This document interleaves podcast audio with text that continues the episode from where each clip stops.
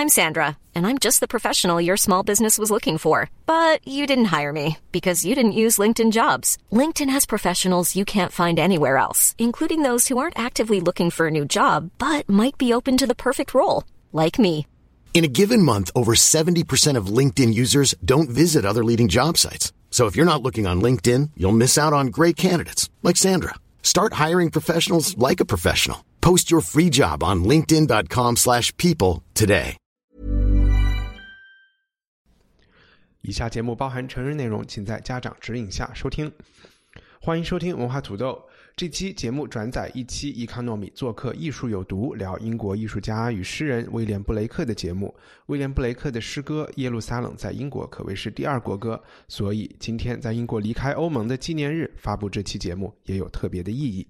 另外，希望你在收听文化土豆的同时，可以去我们的官网 Culture Potato 成为我们的赞助人。二月底加入的同学还可以获赠嘉宾张雨玲的新书《逐步如肉》，当然要等疫情消停以后才好发货。最最后，我和嘉宾方照最近录制了一期聊美国股市为什么一路暴涨的节目，发在了微博和 YouTube 的账号“忍者 ATM” 上面，请有兴趣的朋友一步收听。下面是威廉·布雷克。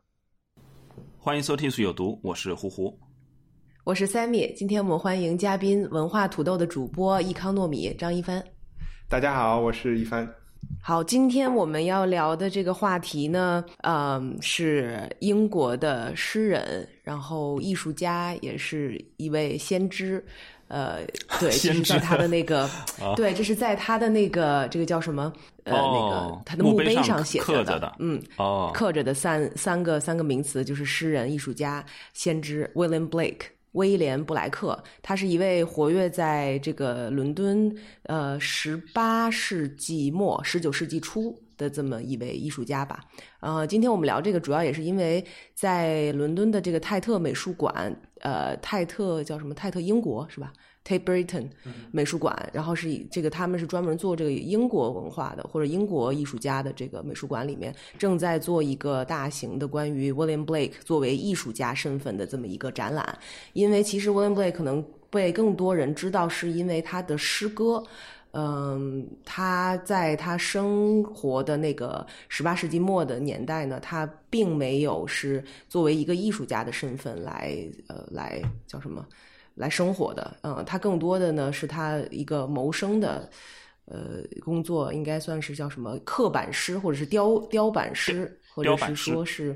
嗯，雕版师这么一个一个一个身份。然后呢，Tate 其实在他死后的这三百年间吧，来两百多年间，做过总共做过四次的大展，这是第四次。然后这一次也是希望能把大家的这个对他的这个印象和注意力全部都转在他艺术的创作当中。这这个展览我听你说还没有结束是吧？没有结束，没有结束，到二月份。啊嗯，哦，所以这个其实展览展期还有展期挺长，而且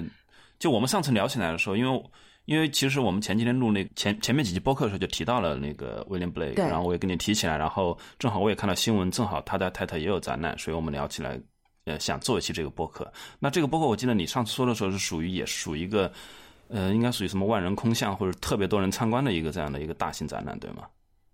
对，或者说是在英国本土，我觉得它的这个讨论度还是挺高的。其实我们当时去看的时候，那个展览也才刚开始没多久，十月份开的。然后这个展览是四呃，就会展期是四个月，因为他们也是历时了很多年去做各种 research 啊，重新为他撰写各种文章啊，还有书籍啊等等。然后在全世界各地，因为其实 Tate 本身的这个 William Blake 的收藏就已经很多了。然后这一次呢，他们从全世界各地就是把他所有的以前做过的书啊、印刷品啊，然后他的作品啊，全部都借回来。然后以前 Tate 展览的时候，其实都是他们自己的收藏，所以在操作上更方便。但是这一次呢，是从全世界网罗这些作品过来，所以挺难得的。然后也做了一个非常精美的呃画册，然后这个里边也有很多很多很重要的文章啊什么的。然后，所以我觉得在英国本土讨论的还是挺多的吧。我补充一点，就是其实我和 Sammy 有聊，英国是一个不太盛产画家的国家，嗯然后伦敦又是一个艺术中心，所以在伦敦你能看到的艺术展览，大部分时间是来自英国以外地区的欧洲艺本土的一些对的艺艺术家术家，然后所以英国人可能是碰到一个英国艺术家就会更加的激动，然后就都出来支持。然后，当然他的诗人身份也是很重要的，因为因为英国在视觉艺术上相对的。薄弱，尤其是十八世纪，大家要想清楚，就是他在活跃的那个十八世纪末和十九世纪初的时候，嗯，就是英国在呃，刚才我说他在视觉艺术上相对薄弱，但是英国的在文字上，在文学上是非常强的。他的诗歌，也就是从呃中世纪开始到到到莎士比亚，到浪漫主义的诗人，到今天就用英文写作的这个传统是非常厉害的，所以他受欢迎的一定。就是他的粉丝一半来自于视觉视觉艺术，可能还更多的是来自于呃文学。因为我今天在准备这期播客的时候，就查一些关于这个威廉布莱克的资料嘛。说实话，他在中国应该不是那么的有名，因为他的作品中文资料很少，是不是？对对，他其实我查来查去，他的出版也就是他的诗集，而且嗯呃，呃因为诗诗歌嘛，它不像那个。别的就是它有很多种呃译本，然后我也没有查到特别特别权威和特别通行的译本。然后他的画呢，其实就像这次泰特美术馆，其实可能更多的是强调他的呃画以及他的那些诗跟画结合的那种他自己所谓的诗画集这样的作品，把它当成一个视觉艺术家来重新的发掘。但在中国好像他的知名度应该说是不太高。我就想补充，我我其实觉得你说这个说法是呃，是因为我们现在生活在一个比较。就是粗鄙的文化世界里面，但是在民国，呃，威廉布雷克在知识分子中还是有相当名的话，叫“一沙一世界 ”。大家都会觉得这句话是呃禅宗的话，或者是是一个中文的，或者来自印度。其实这句话来自布莱布莱克的诗，是周作人翻译的，是吧？呃，这首诗被很多人翻译过。一沙一世界这个译本是弘一法师，是李叔同翻译的，是吗？但但我查到，我查到这个译法就是有钟白华的版本，有徐志摩的版本，但是因为我手边没有他们的书，我也没办法核实。但网络上查到的都不是特别的严谨，但确实就是，这这四句诗吧，尤其是前两句，就是一沙一世界，一花一天堂，或者一花一什么，就是各种翻译，就是确实他已经完全，对对对，脱离了。脱离了布莱克本身的那那那首诗，然后变成了一个就是经常被误以为是什么佛典或者什么呃这个 这这里面的一句话，经常就被引用到各种什么散文那里面去。但是呢，可以说这这几句诗应该说比布莱克本人是更有名。所以我我今天在准备那个播客时候，呃，反而突然就像你前面说的，就因因为英国其实早期，尤其尤其是在文艺复兴之后，其实他的那个。画家其实远远不如欧洲本土的，不如什么呃荷兰啊、法国呀，后来的德国等等。所以呢，反而就是突然发现，就是布莱克本身他既是这种，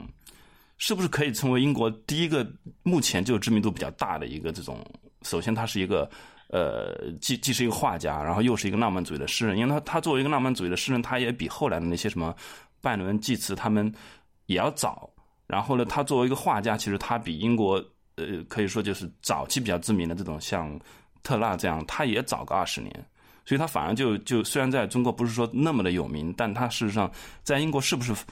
呃，无论是在这种浪漫浪漫主义的诗歌，无论是在这种诗歌文学，还是在绘画上，反而是英国第一个集大成，或者说这种，呃，放到现在来讲比较知名的一个人物。就如果我觉得那个胡胡说的一方面是对的，一方面呢又没有那么简单，因为如果纯粹从诗人的。呃，就是英国文学里诗人的名气来说，布雷克不能算是第一梯队的。嗯，然后呃，你刚才把他称作一个浪漫主义诗人，但是像华兹华斯呀，还有什么呃呃 Coleridge 这些，就是写了那个什么忽必烈的什么皇宫的那个那种浪漫主义诗人，是在当时就已经是有盛名的，非常包括济慈啊这些人。如果作为诗人他是第二梯队，如那其实作为我说的是知名度上啊，那作为画家，那他可能第。第三、第四梯队都甚至都不是。然后我说的这些还是今天，在当时他就完全是不知名，所以他对很多人今天把他作为那个时期的一个代表人物，但是他的影响，他影响的不是他的当时，他在当时是完全被埋没的，他影响的是啊五十年后、一百年后的那些人，嗯。没错，所以其实我是想要，呃，为什么邀请一帆来呢？就是想要让一帆来还原一下，就是在他活跃的那个十八世纪末、十九世纪初的英国的这个整个的社会背景是什么样子的，我们就能有一个更、更直观，或者说是对嗯、更能帮助我们去理解他为什么在当时被人称为是一个疯子一样的这么一个一个人，无论他的诗也好，或者他的艺术也好，因为正好是 Enlightenment 嘛那时候，嗯哼呃，对，刚才讲的 Enlightenment 是这个所谓的呃启蒙启启蒙蒙主义，所以用如果我们用这些词的话，那可能都不能把它放在英国的范围内，那是一个欧洲范围的运动，其实是整个文明世界，包括在美国啊，就也是一样的。那布雷克是出生于一七五七年，这个时候他十八岁的时候，大概发生了美国革命、独立战争，然后不久以后又是法国大革命，所以在他的呃人生中，法国大革命应该是最重要的一件事情。那这件事情是让就是整个欧洲都人心惶惶的。然后，那伴随着法国大革命，它当然就有一些呃有一些思想领域的。就是早于他的东西，这些可能就是三米所讲的启蒙运动的这些这些东西。那呃，启蒙运动本身也是一个比较复杂的话题，有点难三言两语的总结出来。嗯，然后在启蒙运动的同期，但就是如果真的要简单的说的话，它其实就是一个神权的弱化，一个呃一个人的觉醒，它和它和文艺复兴是相似的。那包括还有科学上的一些，包括科学上，就是说人就是宗教对人的禁锢，慢慢的、慢慢的呃瓦解了，然后人们开始崇尚理性的思维、理性的分析，然后理性的去战胜自然，去管理呃人类社会关系、政治关系。那这些事情的另外一个后果就是爆发了工业革命，呃，因为就是我刚才说在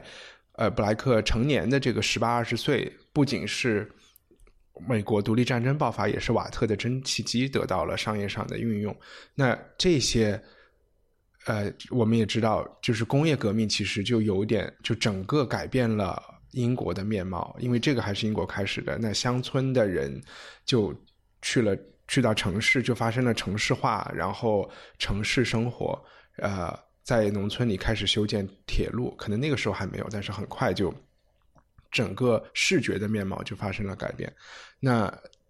布莱克他自己其实和我们讲的浪漫主义的这些人，他都是对这个时代的一种一种反馈。然后他的反馈，我们可以在他的艺术和诗歌中看到，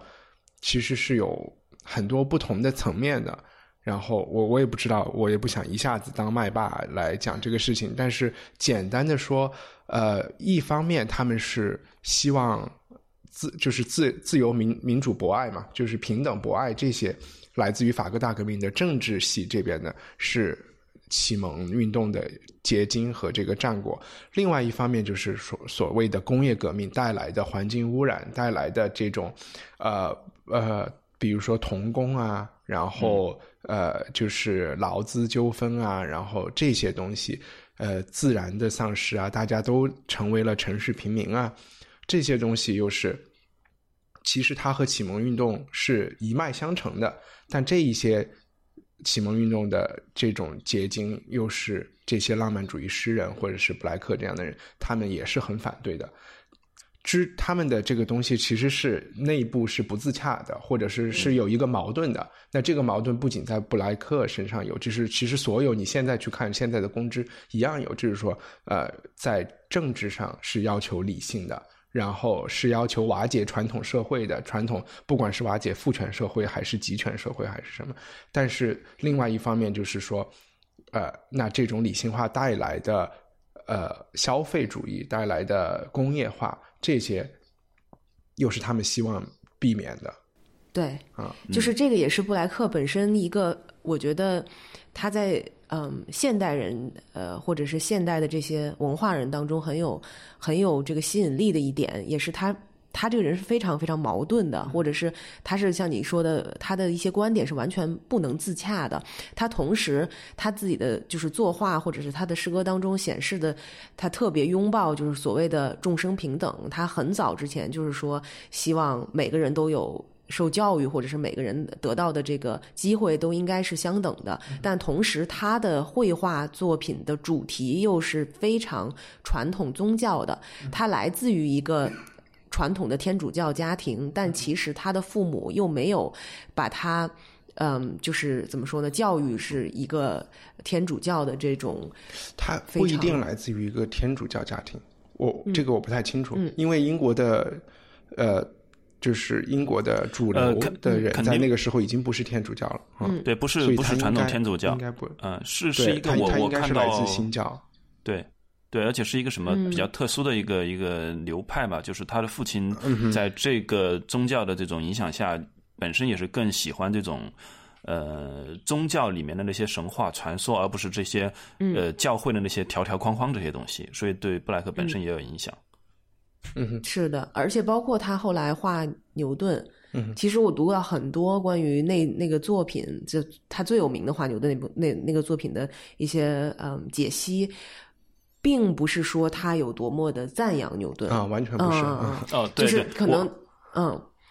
我看了这张画，我我看了这张画的解释，我当时第一下愣住了，因为在维基百科上对这张画的解释是，就是表达了对牛顿的一种批判。然后我想，这张画画的不挺好的吗？为什么他要批判牛顿？因为最开始我在就直接在维基百科上搜他的信息嘛，后来才发现，就是他确实。他是那个时候，虽然就是在那个时代，因为应该牛顿刚刚去世没多久，然后英国的工业革命也取得了非常大的成就，而且那个时候英国应该处在一个整体的上升期，开始去什么海上霸权等等，就这些都在一个加速上升的一个阶段。但是海上霸权是什么？是的，美国都要独立了，已经快走到头了。没有，他那个时候他出生年代不是那个七年战争刚刚结束嘛？然后那个他主要是最开始。最开始是他，他是先打败法国呀，打败欧洲的那些以前的那些对手嘛，然后后来美国独立又是后来的事情嘛，所以那个时候整体来讲，应该说英国还处在一个上升期，然后总的来讲应该挺好的一个一个一个环境下面，但是牛顿在当时应该声望应该也是很浓的，但是他他确实不太呃喜欢牛顿的那套纯理性的。一个思路，可能因为牛顿就是过多了，是不是把这个宇宙或上帝的秘密给给给解答出来了，还是怎么样？所以他更倾向于就是嗯，其实是我觉得我会这样想啊，就你看我们进入改革开放的时候。很多人都会觉得那种集体主义，现在会对集体主义的生活有一种怀旧，对吧？对这种公社食堂啊，有一种怀旧。我会觉得很多东西是一样的，就是在欧洲经过了一千年的这种神权的统治之后，突然。来了理性的思维，人自己坐那儿想，像牛那幅画一样，牛顿自己坐一石头上拿一圆规在地上画，他就能够知道星星，知道月亮，知道太阳是怎么回事儿。这个事情是让很多人深感不安的，这种不安，嗯，就是一个，就就是一个很自然的一个缺乏安全感的东西。所以我会就像就像是可能某些人对集体主义的生活。包，特别是在苏联有特别强的这种，呃，怀旧情绪一样，所以我觉得它是一个蛮自然的事情。而且这两天，呃，刚才提到牛顿这幅画，就是他们英国是纪念布莱克的什么事儿，把牛顿的布莱克的这幅作品投影到了圣保罗大教堂的那个穹顶，是他的生日，是他的生日，是吧？然后，如果仔细想想，这件事情也蛮滑稽的。首先，啊，牛顿开启的这个科学革命是瓦解啊神权的。然后，布莱克也不能说是一个呃喜欢教会的人，他可能是尊重上帝，但是不一定是喜欢教会的。然后，教会把他的这幅画放在那儿，我觉得这三件事儿都是有一点不搭的。但是这可能是过多的解读啊，人家就是想纪念一下。对对对，纪念一下他诞辰，而正好是因为这个这个展览，我觉得也有这个关系啊。其实再回到我刚才，不好意思，再嗯回播一下，就是说为什么 b l i n Blake 对于现在的这个年轻人，或者是我们当代的文化人有这么大的吸引力？还有一个就是他是在二十世纪，当然在之之前，呃，什么 Pre Raphael 就前拉斐尔派啊也很支持他。然后到了二十世纪，其实他有一个。爆发性的这种在文化圈的讨论，也是因为他呃很就是他的叫什么当代的这些呃同事们形容他最常用的一个词就是 eccentric，就是很古怪的，有点有点孤有点叫什么怪异叫什么叫什么？嗯，对，就是 eccentricity 或是谁是一个 eccentric 这个词，在英国来说是一个褒义词、嗯啊，就是它的直译应该是一个有怪癖的人，很古怪对，很古怪的。比如说，好像说布莱克在走，就是会戴着一个红帽子呀，嗯或者是呃，他这个古怪呢，其实也是呃，就另外一方面也是说明他他他是非常嗯，怎么讲，有个人主义精神的这么一个人。嗯哼，嗯，然后这个呢是二十世纪的人一直在想要强调或者是追追求的，尤其是战后的那些，嗯、那那些文化人，就像垮掉的一代。呃，我也是看，就是有一本书，然后胡胡和那个就是一帆都没有看的这本书哈。这本书叫做那个一本很薄的小书，还挺推荐，叫 William Blake Now Why He Matters More Than Ever，就是他为什么现在这么重要，或者是对吧？就是他为什么在我们现在的生活当中有占有这么重要的地位？嗯、里面解释的一点就是说，呃，垮掉的一代的很很著名的一个诗人叫什么？Allen Ginsberg，啊，呃，金金斯伯斯伯，嗯他写的最有名的那那那首诗《嚎叫》，嗯嗯，其实就是整个的这个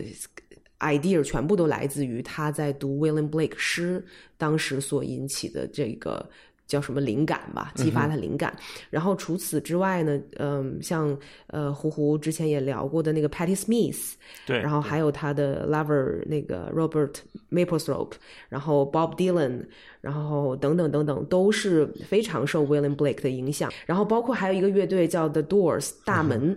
那个乐队我很喜欢。然后我也是看了这本小书才知道 The Doors 这个名字就来自于 William Blake 的一句话。所以他的这个整个乐队都是 inspired by William Blake，就是在那个年代、啊 Doors of Perception 是吧？Doors of Perception 对，所以那个郝旭丽的那个，他写了一本科幻，是讲吸毒的，嗯。呃，这不是科幻，是他记录自己服、服药然后产生幻觉，也是这，句话，也嗯。是这个，也是这个，嗯，然后嗯，所以他对于这个二十世纪的这些，尤其是战后的文化人，然后包括他的绘画，对于 surrealism 的这些呃艺术家来说，也是非常大的一个灵感的来源。嗯，我觉得就是都是跟他他的这个呃人格魅力，或者是说他的呃人格所反映出来的这些创作的作品有很大的关系。就是跟我们这个当代人的生活可能有更大的一些直接性的联系。我觉得是，就是我我会这么来看，就是有一些就是比较普通的艺术家和创作者，他们做的事情就是一个相对简单的承前启后，他就看哦，之前的那一代人，我的老师这一代人在做什么，我可以怎么提高他。然后，呃，我就留下我的印记。然后，这是一种一环扣一环的一种进步。然后，这些人往往在他有生之年是更加得势的，是能够呃市场或者是呃声誉上都非常好的。那还有一类人就是小众一点的，我们就不是迈克尔·杰克逊这样的人，可能就是就是我们说的那 Cave the Door 这样的人，他们就说 OK，那你迈克尔·杰克逊已经把这件事情都做了，我要出名，我怎么办？他们就会去找更早的事情，他们往往这一类更小众的人就会退到他老师的老师的老师那一代去，他退远一点，然后呢，他产生的因，因为他们做的这件事情在当当时是小众的，所以在当时他们也很难就是大红大紫，但是又过了一代人的时候，他的下一代的下一代的小众的那一批人就会来挖掘，两百年了，嗯对他们就会过来挖掘他，然后通过欣赏他和同他站在一起，认同这一些人来，呃，就是说的不好听，来标榜或者是来体现自己的与众不同。然后，所以我觉得布莱克属于这一类人，就是他的呃灵感。并不是来自于与他同期或者稍早的人，是来自于莎士比亚，来自来自于米尔顿，然后本身这些人又是来自于更早的古典世界，然后那他影响的人也不是影响的同代人和甚至他的下一代人，影响的是刚才三米讲的二十世纪的这一、这一帮人，嗯，所以对我我就想说有有一种对这种隔代对遗传的这个特性啊，应该还不是隔代，他确实他喜欢的绘画家、艺术家也是几百年前的，拉斐尔、那个比开朗基罗啊等等这一类。我记得就是我看到的那个关于他，他不是在那个呃二十岁出头的时候去了那个皇家学院学艺术嘛，然后对。他去那个皇家学院的时候，那个时候皇家学院呃，在教一些比较，我不知道是新古典主义，还总之就是说那个时候是开始画一些比较细腻、比较。比较写实的那一类，甚至可能还要做一些解剖啊，做一些这种呃，已经有点科学化的研究的这样的一些一些基础工作了。但是他就特别讨厌这一路，然后就就就在里面学了没多久，可能不到一年就辍学了。所以他他比较喜欢回到他的一个想象的世界里面去。所以他确实跟当时这个还是有有有一点不对，就是呃，其实我后来发现，在网上查各种 William Blake 的这个资料，其实说的就是这个。嗯，出入还是挺大的。就是他其实，在皇家学院到底待了多久，没有人知道，因为呃找不 到他具体的入学记录和他退出的这个记录，只有他弟弟弟弟啊，然后的入学记录，所以很很少人知道他到底待了多久。但他确实是在皇家艺术学院受了很专业的这种艺术训练，是肯定没错的。而且，其实 William Blake 的传记有很多很多版本，从他去世的十九世纪中就开始有他的，就是关于他的这个出版，然后二十世纪初。也有，然后一直到呃前九十年代，啊，就也也有新的版本。然后每一个版本的更替的时候，都会对他的这个身世有一定的、一定程度的这个重新演演演绎吧，我应该那么说。所以我觉得这个展览对于我来说特别有意思的一点，也是嗯嗯，就是它打破了很多我们之前或者现在维基百科上查的一些一些事情的看法，嗯。就比如说，呃，其实 William Blake 就是所有人都知道，他出生于很贫寒的一个家庭，然后他这一辈子其实都是在伦敦，甚至说是步行三十分钟就可以到达的这个距离活动。就他基本上是没有出过这个呃步行三十分钟的这个伦敦的一个小圈子的。然后呢，然后呃，第二就是说他他死的时候也很潦倒。然后，但其实这个展览来告诉他告诉大家的就是说，第一，他出身。的还 OK，就是他虽然是出身一个卖袜子的家庭，一个商人家庭啊，但是他父母对他的支持啊等等，就是没有大家想象的那么那么可那么惨他的生活。然后第二就是做生意的嘛，对家里做生意的商人，然后所以然后。小资产阶级，嗯，不，商人那个时候还小资产阶级，对对对，不是那么没有没有像现在觉得这么有有有势力啊。但是，呃，对，我不知道那个时候的袜子是属于呃以前的手工业者，还是已经到了针织业机器生产。嗯，对，都有可能是在这个过渡期或者偏向于机器生产。包括你会去想，他他其实他他家里人，嗯的客人。你想什么样人会买这些袜子？其实是一些中产高呃没有中产了，就是一些比较有钱的人会去光顾的。所以他出生的那条街，呃，一个商业街啊，嗯，其实来光顾的客人其实都是一些比较有权势的人。然后他从小到大，呃，生活的这个地方现在在海底捞附近。哎，对 对，在伦敦海底捞附近，所以他那个时候接触到的人，呃，他的这个社交圈子的这个几呃这些人的几层级，其实还是挺。是一个 noble 的，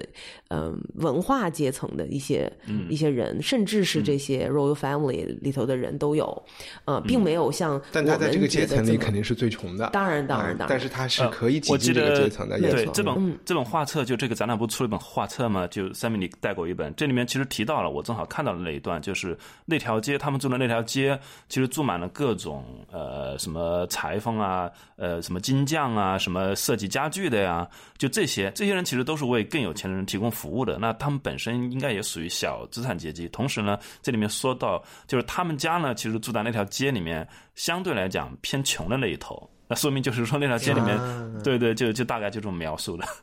而且你想，大家想想，就是他十四岁的时候被送去当学徒嘛，当这个版画就是雕版师的学徒，学了七年。然后也是他这个，其实他一辈子，呃，就是都是靠这个呃雕版画呃雕版画师为生的。他的营生之道是这一个。然后他呃那个是那个年代什么让什么样的人会去学雕版师？是因为，嗯，第一就是你家里要有一些钱，就是让你去给别人当学徒，因为当学徒。苦，然后又没有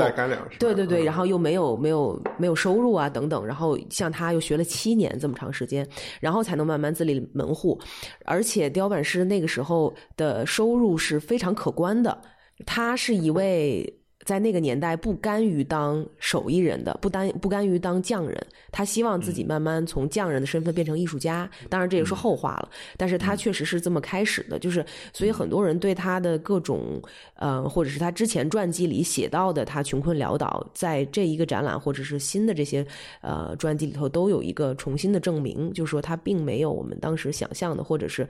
喜欢给他神话，把他想把他想象的越苦越好嘛。嗯，但其实后世来。来来来去调查的话，他还 OK 的，所以我不知道我们要不要先从，因为呃，请一帆来也想聊聊他的诗歌这一方面，是我非常不了解的这一块儿。然后，也许一帆和胡胡可以聊一下，就是说他的诗歌到底，对他到他的诗歌到底好在哪里？对我也想知道，就是他最，我觉得首先要就说一下，刚才最开始 Sammy 有提啊。呃，就是他到底是干嘛的？那我们其实他作为雕刻者，这个雕版师，这个是他的职业。嗯，然后画家呢，是因为他这个算是雕版的一部分吗？也不一定。绘画是雕版师，就是像一个命题作，命题作文，对吧？OK，画画呢是他曾经去学过，他但对吧？他也曾经学过这个东西，但是没有办法当一个以画画谋生。那呃，其实写诗是他从小时候就开始喜欢做的一件事情，呃，然后也是他持续了一生的事情。然后他在他有生之年只有很小的出版过一些小集子，然后到后也是到了相当后来才有才才得到一些人的，应该是呃，就是呃，得到了一些其他的后世的很有名的诗人的赏识以后才会。他才真的，他的这个叫什么？才他的这个名誉才鉴定起来。那这些人包括包括呃那个 William Butler Yeats，然后也是叶芝，然后呃包括 T.S. Eliot，然后后以及后来的诗人。我昨天晚上有看 T.S. Eliot，就是写《荒原》的那那个诗人。对对对。那他对，那他是二十世纪可能最最牛逼的诗人了，在英文文学里面。那他。有去解释，想说为什么呃，为什么布莱克是一个那么牛逼的诗人？那他对他的评价是说，他真的就是一个非常诚实的人。然后就是说，他能写，就是他的诗里面有一种很，就是非常纯粹的诚实。这种诚实是呃，是那种社会不敢承认、不敢面对的呃。这种东西，就是他说，就有点像皇帝的新衣那个小孩一样，他是能够说出这样的话的一个人。然后，呃，他就觉得这个特质是只有在非常厉害、非常伟大的诗人中间才会有的，所以他就把它给并列排在了呃一些呃，就是从莎士比亚呀，再朝。米尔顿啊，再朝呃古希腊的一些剧作家呀，再朝荷马呀这些，他就是说他是能看到，他能够把人性是的一些很很真实的面貌给点出来的。有没有例子呢？对，我可以举一些例子。然后到后来，他也有讲他为什么能够做到这一点。呃，因为你们平时聊艺术聊的比较多嘛，所以其实你就会发现，人在受艺术教育的时候，有可能是越学越死的。对吧？就是有一些天真者绘画的那个灵气，就是像 Sammy 做那个呃 outside art 就素人绘画，就是有一些素人他能够有的这个东西是没，就是反而在职业画家中没有了。那布莱克是在诗歌和这个文学的这个造诣上，他完全是一个天真者的一个状态。对，必须要说他是从来没有上过学的。嗯。然后他是他妈妈教他如何识字，然后之后所有的这些，嗯，文学造诣都是他自学来的。嗯，而且刚才我们有讲他的家庭背景，他的这个背景其实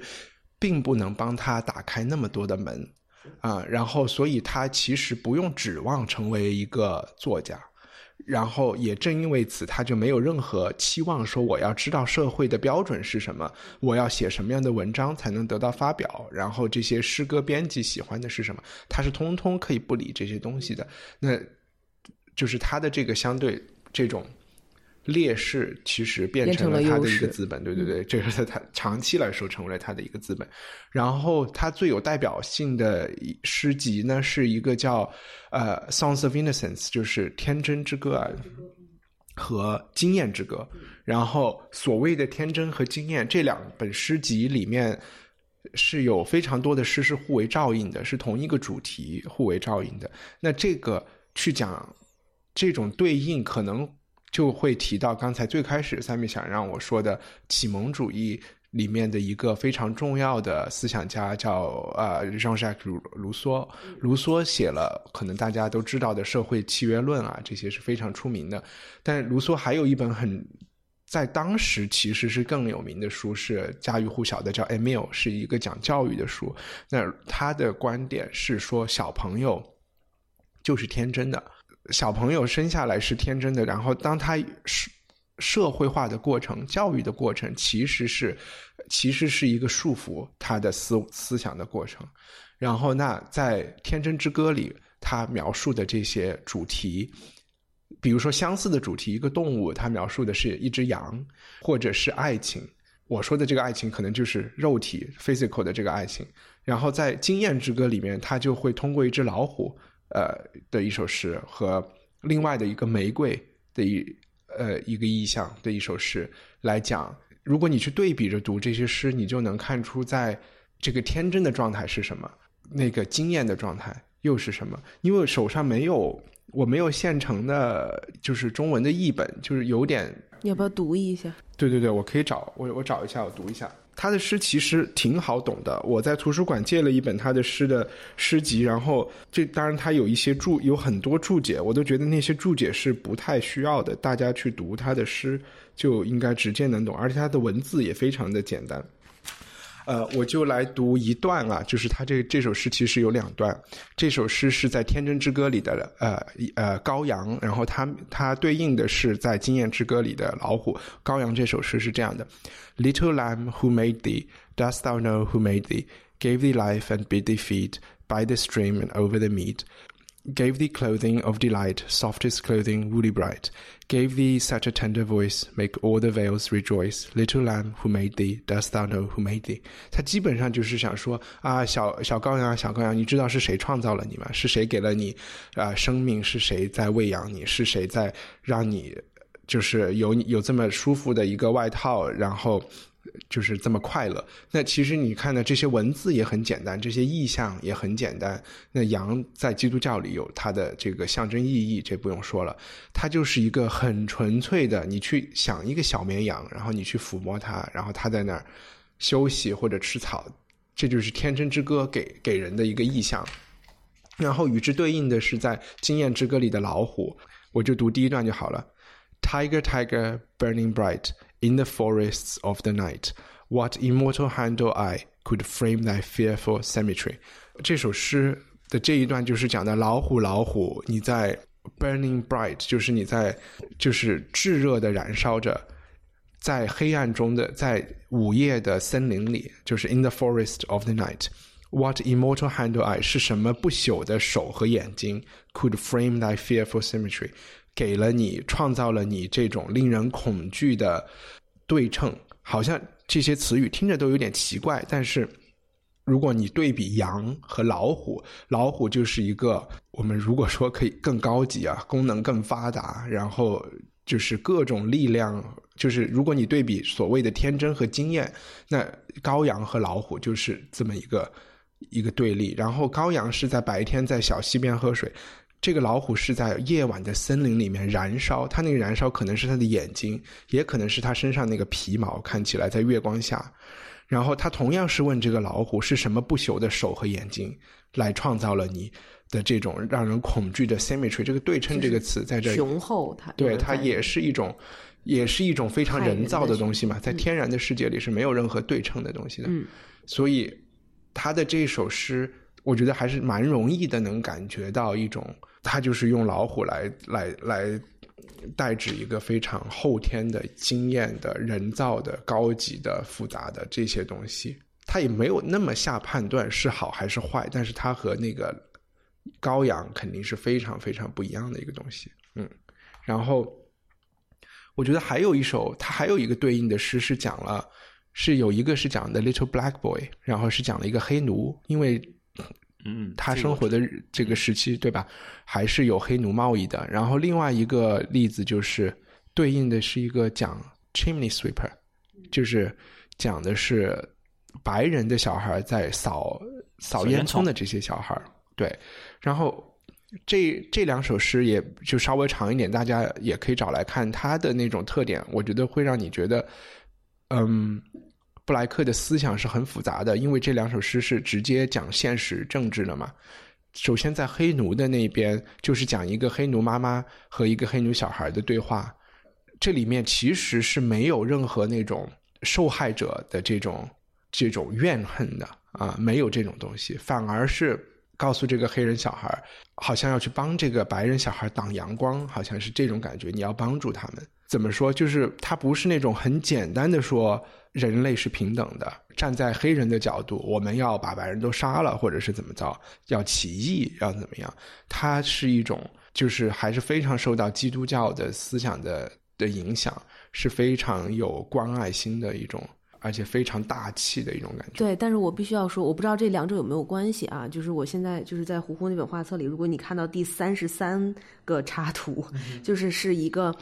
他就 William Blake，他作为雕刻师、雕版师接的一个活儿，嗯，就是帮一个作家去画他的这个插图，里面就有一个故事是专门关于这个黑奴的，所以我在想，就是肯定他这个诗是跟他接的这个 commission 也有很直接的关系的，因为这一个作品耗时特别。长的时间，就是如果能看得到，我们到时候会把这个放到那个 show notes 里头。大家都应该知道，传统的这种雕刻版画的这个技艺，那个时候是在在铜板上雕刻这么一幅作品，可能要花上几个月的时间。也就是说，他几个月的时间一直都在画人家故事里头的这么一个黑奴被吊起来的这么一个形象。嗯哼，所以就是我觉得很多时候也是跟他在需要长时间的。在做这方面的劳作当中的时候，会有一些激发他这个创作诗歌的一些影响。嗯，但这个并没有从这看不出政治倾向，对吧？看不出，看不出，因为这个是对于他来说接的是一个商业的活儿，而不是一个他自自我创作。但是也有说过他是很反感这些东西的。嗯嗯，但是作为一个。职业技能，他必须必须要去做这件事情。嗯，对我刚才想说的是，通过他的那个《The Black Boy》这首诗，是看出他的他对这些政治议题的理解，不是简单的抗议和和宣泄，然后是一种，反正就是一种比较复杂的一种知识分子对这个世界的复杂复杂性是有认知的一种理解。然后他同时马上去写了扫烟囱的这些小孩儿也就。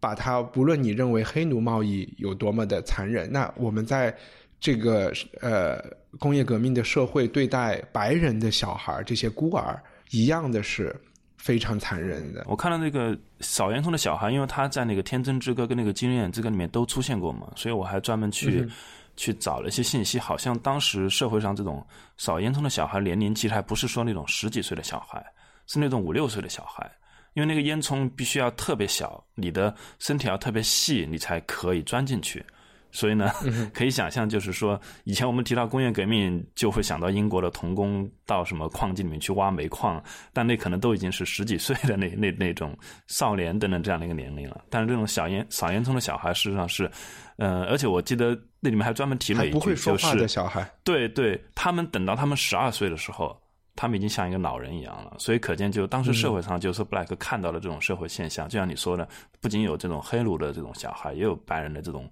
童工，就在十几岁都已经都已经就就像一个老人垂垂老矣一样，就是说，在在这种劳劳动里面，就就这样，他看到很多这种社会上的现状。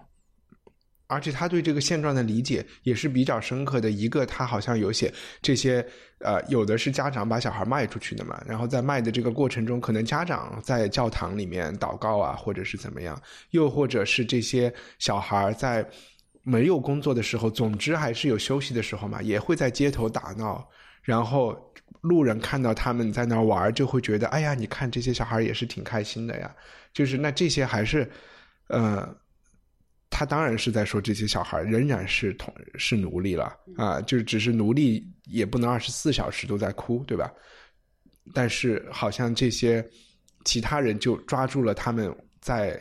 打闹的这个时刻，就来平复自己内心的这种呃内疚啊，这种他还是能够把这些东西都看到记下来。我是看了那个《天真之歌》《经验之歌》这中文译本，我的感受就确实，我觉得英文诗真的很难翻译成中文，因为翻译成中文之后，它的那种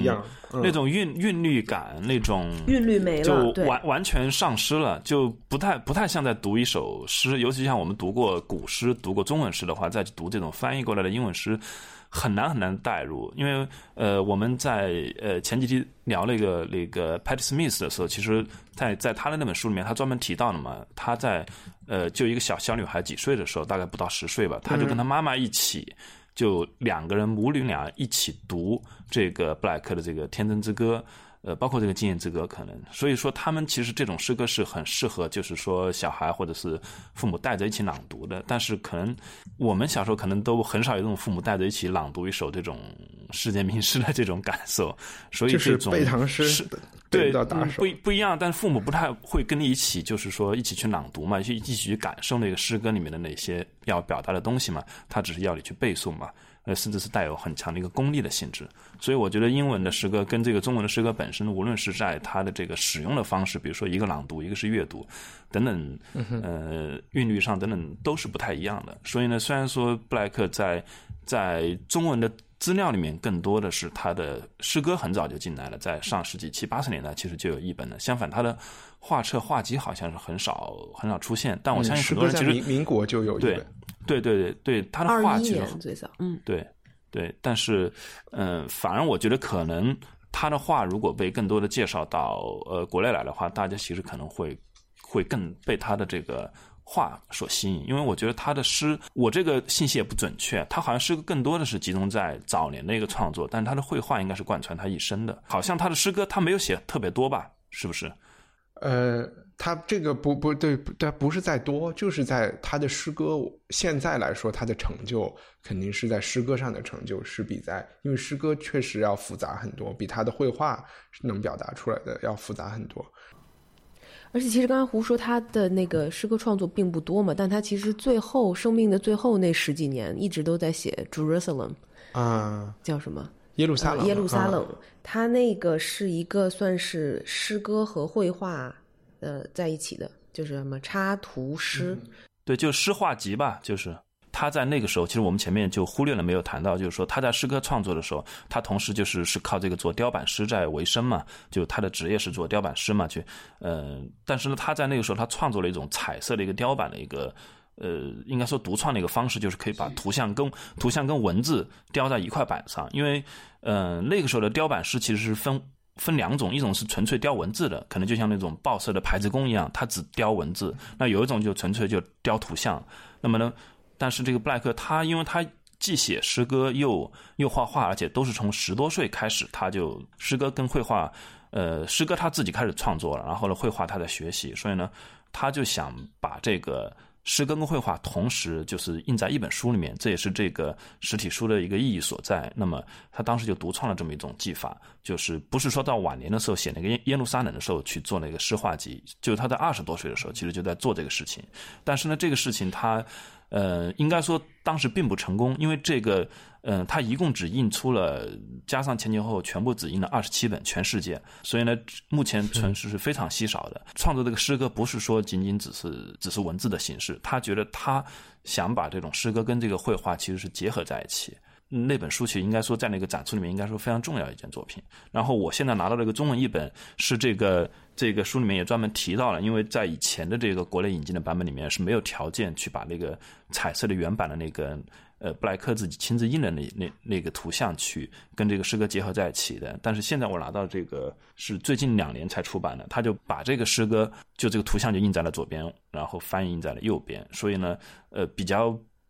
呃，相对完整的还原了他最初的一个想法，就是说它本身图像跟诗歌一开始就是结合在一起的。现在英文版本也都是这么卖的，嗯，就是现在因为这个展览嘛，反正现在伦敦大小各大书店都有卖它这个《Sounds Sounds of Innocence》的这个。这个再版的这个也都是左边是就很小很小的，就是他想回复到他当年创作的那个大小，这个 pocket size 的这个是呃橘黄色封面，然后但是美国寓言那个是挺大的，美国那那个对，然后所以那个是呃天真之歌，这个是也是跟你的中文译本是一样的，就是左边是呃我们现在的打印的这种。文字，然后右边是他当时的这个原版的这个字跟图是在一起的这个，然后其实你刚才说他独创的那个就是这个雕版术，嗯，一个是后后来的人没有办法去查究他到底是怎么做出来的啊，对，然后还有他材料也也没办法去查证，对，还有就是他当时印量之所以那么小，他印出来的每一个版本之后，他还会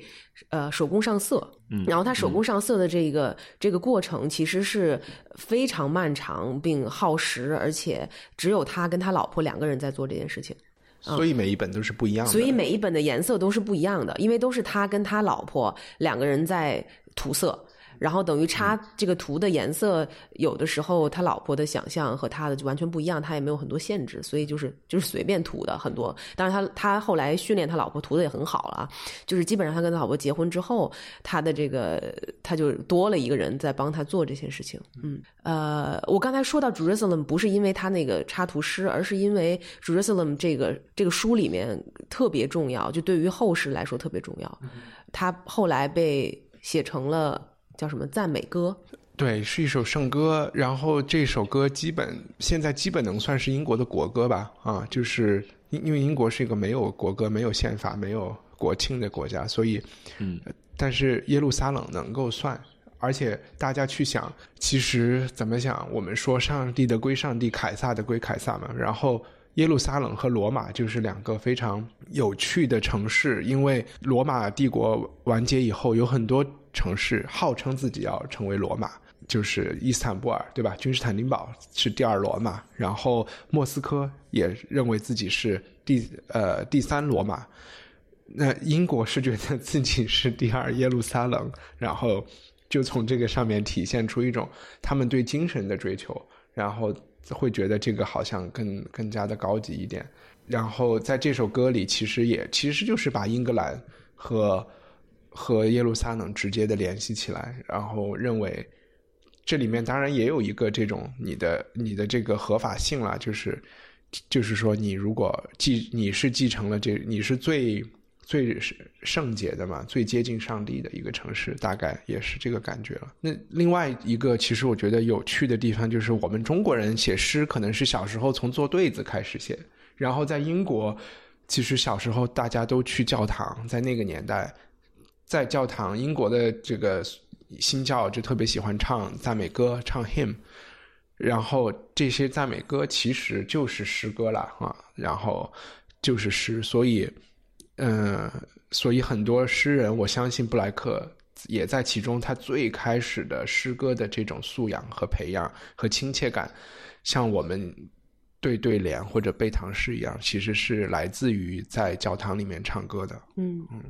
对，所以我就是意思就是说，Jerusalem 这个他的这个创作其实是对后人的影响非常非常大的，就是可能更这个我觉得它是一个很被熟知的一首歌，但是它不一定是我不知道啊，它就是说真正是我们讲的影响一般是最前沿的那个东西嘛啊，就是在最。他是在这个对知识分子的影响，对最前沿领域的这些的影响，我不知道耶路撒冷有没有这个作用，但它确实是被大众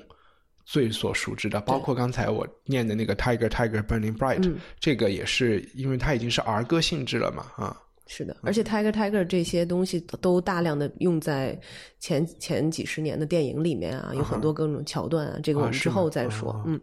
然后，也许要不然回到这这个展览，这个他的艺术创作。嗯，对，其实因为刚刚一帆也强调了他在诗歌上的成就，好像是呃更大，或者是在在英国，起码就是说他的他的接受度可能因为他的诗歌而更有名。但是其实我我认为看到他的画，虽然我没有去看那个展览了，但是我就看这个画册，我觉得就是他的画基本上你应该是过目不忘的。因为他的画太独特了，就是那种非常强烈的这种个人的这种幻想的气质。我我反正有几张画是看完之后肯定是过目不忘的。所以，没错，非常就是神秘主义色彩特别浓厚，而且我们大家要回回到就是就是说十八世纪，大家其他人在画什么，就是特别重要。你就在想那个时代，呃，十八世纪的英国在画什么？在画风景画，在画嗯对肖像画，肖像肖像画、乡村风景，对，没错，就是那个是更加流行、更加容易被市场甚至说是接受的。然后，所以这会有就是包括像 Turner 啊、Constable 啊，就是这叫什么呃这样子的画家，在当时是非常出名的，甚至被称为十八世纪什么英国四杰之类的这样子的。嗯，还有包括 Ginsberg，嗯，这种艺术家，嗯，他们那类型的艺术家是更受到欢迎的，或者是更受到学院欢迎的，学院教育欢迎的。而而 William Blake 这种充满神秘主义，然后感觉感觉啊，起码你第一眼看的感觉是非常呃 religious 的这种这种作品，嗯、在那个时候并不那么受欢迎，或者是说，嗯、大家不认为这是艺术创作。觉得那个好像更加回到了更传统，但他自己也非常，呃，对于这个角色更自豪。他就觉得我是师承了这个古典主义或者是中世纪艺术的这种精华来创作的。但是他没有画油画，是纸上作品，是不是受这个？他非常非常讨厌油画，这个是要说的。他非常讨厌油画的质感，他喜欢 watercolor，还有这这个这种笔触给这个呃线条刻画出来的那种感觉，他非常迷恋于这个。他觉得油画会抹去所有这些线条的笔触。现在翻出来，他自己曾经说过很多诋毁或者油画或者等等等等。呃，这个展览其实。就像咱们之前说的，希望能以他作为艺术家出发，所以一直在 emphasize 他的技术。就我们必须要说，就是你无论你懂不懂艺技呃艺术，对不对？你不论懂不懂欣赏，你看了 William Blake 的作品，也会觉得哇，他画的太牛了。就他的技艺方面来说，是非常非常的。呃，我怎么说呢？我觉得是有天赋的，因为也有很多人在那个年代，很多人去学做雕版师，然后但是像他这样画到这么厉害、这么高水准的，嗯，这种雕版师是很少有的。所以在他那个年代，他作为一个雕版师这个职业是，其实他是非常受到尊重，或者是他的生意是很好的。因为那个时候，其实在他成长的这个呃一七八几年的时候，在他当学徒呃九几年的时候，是雕版师的这么一个生意的一个顶端。其实到了呃十九世纪初，就一八零零年之后，这个他们的这个生意就就特别不好，就没落了。嗯，但是他在那样子的年代。呃，没有没有，在他那个年代，很多人都已经 out of business 了，就是没有没活儿做了，但他依然可以接到很多很大的 commission 的活儿，也就说明就是大家对于他雕版师的这个技能是非常认可的。我看到信息是他在就是晚年的时候，好像更多的是来接一些这种给什么圣经呐、给一些这种宗教题材的书去配插图的这种活，就这种。呃对，可能是那呃种贵族的啊那种私，对对对，私人委托，所以他需要去这种贵族的庄园或者家里面去去呃听他们的意见，然后按照他们的一些想法去创作。他呃那种雕版的那个工作可能就就不是他的主要工作了，可能在晚年的时候。对对对，那个时候他也是，嗯、我觉得比较有意思。他这个人就性格也就比较古怪嘛，eccentric。然后，嗯、他其实你要看他整个职业生涯，他每十年就换一波社交圈儿，就是他就会跟他以前的这个、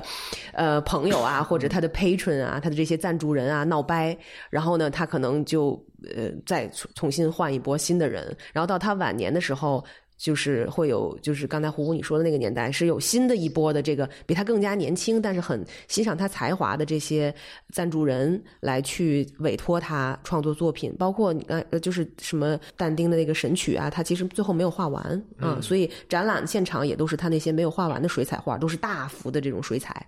他是不是比较喜欢米开朗基罗啊？他非常喜欢米开朗基罗和拉斐尔，感觉他应该是不喜欢呃莱昂纳多，喜欢米开朗基罗的，在这个分歧上，因为没错。你说的他喜欢线条嘛，没错。啊，莱昂纳多不是用这个什么 chiaroscuro，对对对，这个就没有喜欢光影，啊对对嗯对，啊。对他他不喜欢，他喜欢线条，所以包括嗯、呃刚才虽然说到而且你看那个就是说米开朗基罗是出身于雕塑嘛，嗯。然后他是雕刻，没错。所以对线条他们必须得有线条。他们必须要迷恋这些东西。嗯。他在塑造人的那个形体的时候，他画很多呃裸露的这个身体，他那个肌肉的线条，就立马能让能让人想到那个米开朗基罗画的那些身体的形象啊什么的。嗯，而且我都会觉得，刚才我们讲，就是这种思维啊，就是说要线条要清晰的界定，包括你看他，我们刚才讲《天真之歌》和呃《经验之歌》，写诗他都要有一个框架，然后在这个框架里面来发挥，然后都给自己设定了，也是一个线条嘛，一个 boundary，一个边界。我觉得还是能看出这个人的一些就是强迫症啊，就是有一点点这种感觉啊。啊现在说起来，你们手边有那个有这次这个威廉布莱特的这本就是绿色封面的那本画册有有有吗？就这这个画册上不是一个白胡子的一个长发飘飘的一个老人吗？上帝我当时看了，这上帝是吧？反正总之就是 我我我现在 我要把你这段。删掉。没有特好，这一段最好，一个嗯彻头彻底的唯物主义者。因为我看他的诗，然后跟我是先看他这个画册，后来找他的那个诗诗的译本，对照他旁边的原文来读嘛。反正翻完之后，真的能够留下印象的很少。但是这个画呢，其实画册放完之后，你会发现，最起码我觉得有十几件应该都是很容易记住。我觉得他的作品的风格在于什么？就是他画出了一种大家是不是想象中的一些共同的形象，比如说这个封面的这个上帝哈，或者是比如说你说是他他是太阳公公也好，总之就是他画出了大家觉得哎这样的一个人物就应该画成这个样子，就是他他是靠想象力在创作，因为关于他的介绍里面也经常强调这一点嘛，他是一个呃极度就是呃依赖或者说他本身就是具有非常强的一个想象能力的一个艺术家，所以他画的东西其实是现实中没有的一个东西，然后在以前的这个宗教题材的绘画里面，其实也没有这样的东西，甚至就是他的有些绘画里面的一些这种神话形象是他自己独创的一些角色，甚至就是神话里面都没有这个人。我觉得如果他生活在现在这个年代，他就特别适合，比如说给一些什么这种科幻或者什么幻想类的电影去做这种设定，做这种这种，就他他确实他的他的这个风格，我我觉得是啊，就比如说什么啊 我我为什么会觉得这句话有值得推敲？就是说，啊想象力是一个特别好的关键词，因为我们刚才一直讲他，就是讲这个呃启蒙运动的这个呃强调的理性和科学，然后和它对立的东西其实就是情感还有想象力，所以他去想象，他去画这些想象的东西，嗯。是跟这个有关的，他就他们这些人就是推崇想象力啊，就是觉得工业社会就是把人的想象空间都，因为他们觉得自然是一个会带给你想象力的一个这么一个环境，这些东西都遭到了破坏，没有了。嗯，所以你刚才。我就觉得想象力是一个很重要的关键词，但是它是否会做科幻，因为这里面又加入了科学，对对对对，我就科幻我觉得科幻不知道电影是没有多少科学性了，那个更多的其实还是视觉化的一个东西。然后我觉得这里面其实对他的这个视觉化的这种幻想的这种强烈的个人风格，呃，反正我看到的这个关于他生平里面也提到，就他小时候其实就就呃就能够看到，或者他的他的他的视觉层面的这种幻想能力就就超出普通人，而且在他的弟弟去世之后嘛，他不是说他声称看到了他的弟弟化身为天使啊等等，看到了这样的幻象嘛，好像就是说，是的嗯他本身就拥有比平常人更强的一个这种，甚至就是宗教幻想的能力，因为本身这个基督教他就要求你去幻想一些什么天使啊，一些呃这样的一些形象嘛，所以可能是跟他的这个从小的这种个人经历也有关系。没错，而且其实他，嗯，就在他那个年代，所有人都会觉得他是 mad，就是他他他是疯的，他是他是有点疯的，因为嗯，他之所以一直以来、呃、家里人都没有送他去上学，就是因为他从四岁开始他就说他能看得到。呃，一些 spirit 对吧？能看得到天使也好啊，能看到灵魂也好。他从四岁的时候就跟家里人这样去转述，然后那个时候其实很多人都觉得，嗯、他是有点精神问题的，就他的家里人也因为这个因为这个事情没有送他去上学，让他呃在家一直在家。然后呃，包括他后来也一直说，就包括他弟弟去世，你刚才说的那些，他看到的那些灵魂出窍啊等等，他还说他曾经看到一个忘记是 Milton 还是谁，就是升到天空，然后呃，然后掉下来变成星星洒在他的脚上等等，就这些叙述，那个美的程度，当然我就很有画面感，所以记得很清楚。但是他会跟别人叙述这些事情，那我能想象当时他的朋友或者他的 patron 就会觉得他是有一点就是疯疯的这种。这种这种感觉的那种人，然后，嗯，我觉得这些也都跟他的创作是现在我们看到的这个样子是有很大的关系的。嗯，就是他的，嗯，像嗯，想象力确实是跟常人不太一样的。我特别特别喜欢的一个他的作品是，他画的那个《最后的审判》，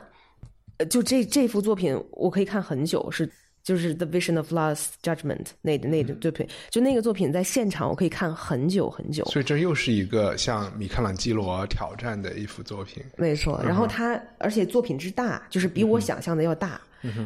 然后呃，我们现场有看到这张吗？有，而且我看了看一次啊，很久很久。嗯，它里面的很多细节，然后每个人物的嗯。一些表情，还有身体肢体语言，他这一幅作品里可能里面有三百个人吧。他的这幅画会让我想起他的写的那个《The Marriage of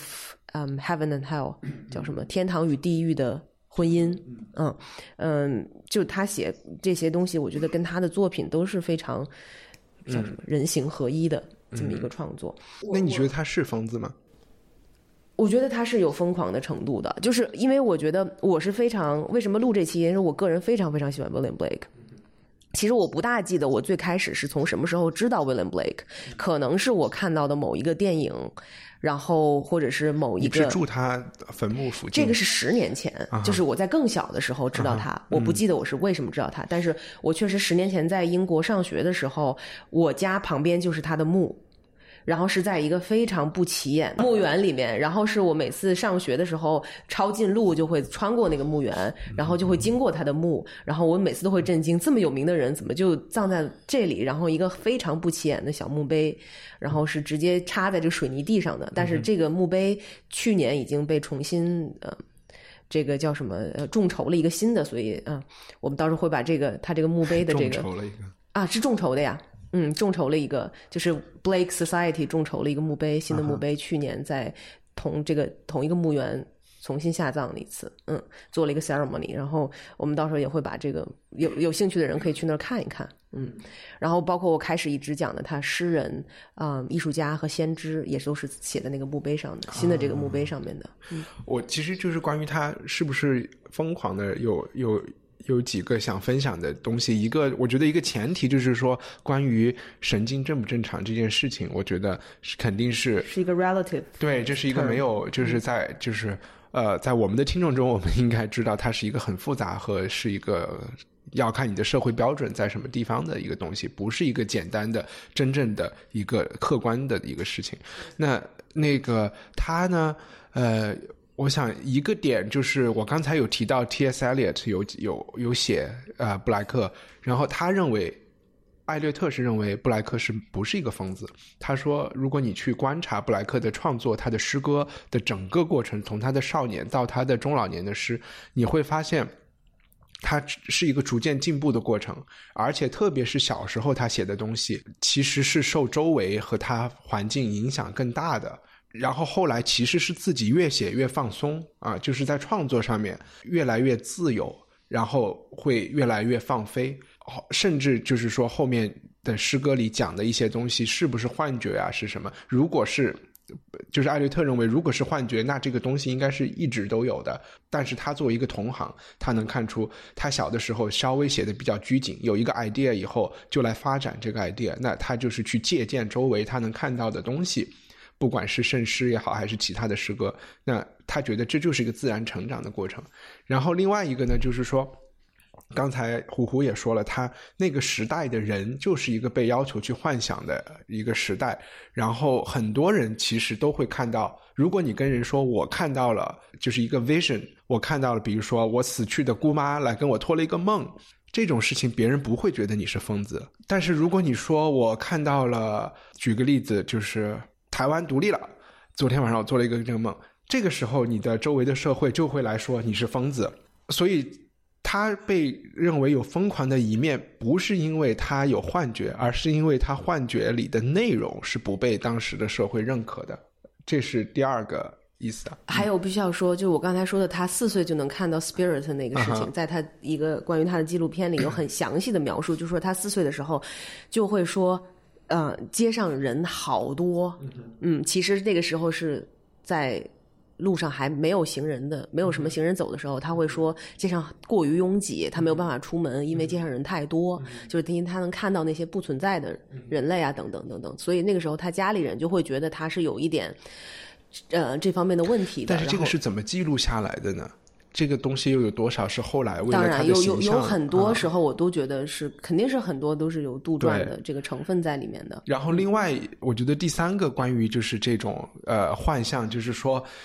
有的东西为什么会有巫师？为什么要算命？就很多话说出来，正常人说是不安全的。就是有一些信息，你通过预言啊，通过借古讽今，甚至通过风言风语说，是更加安全的。所以我觉得这些成分都在里面。呃，我呢，所以就个人是不倾向于相信它是一个。如果我活在当时，我不会认为。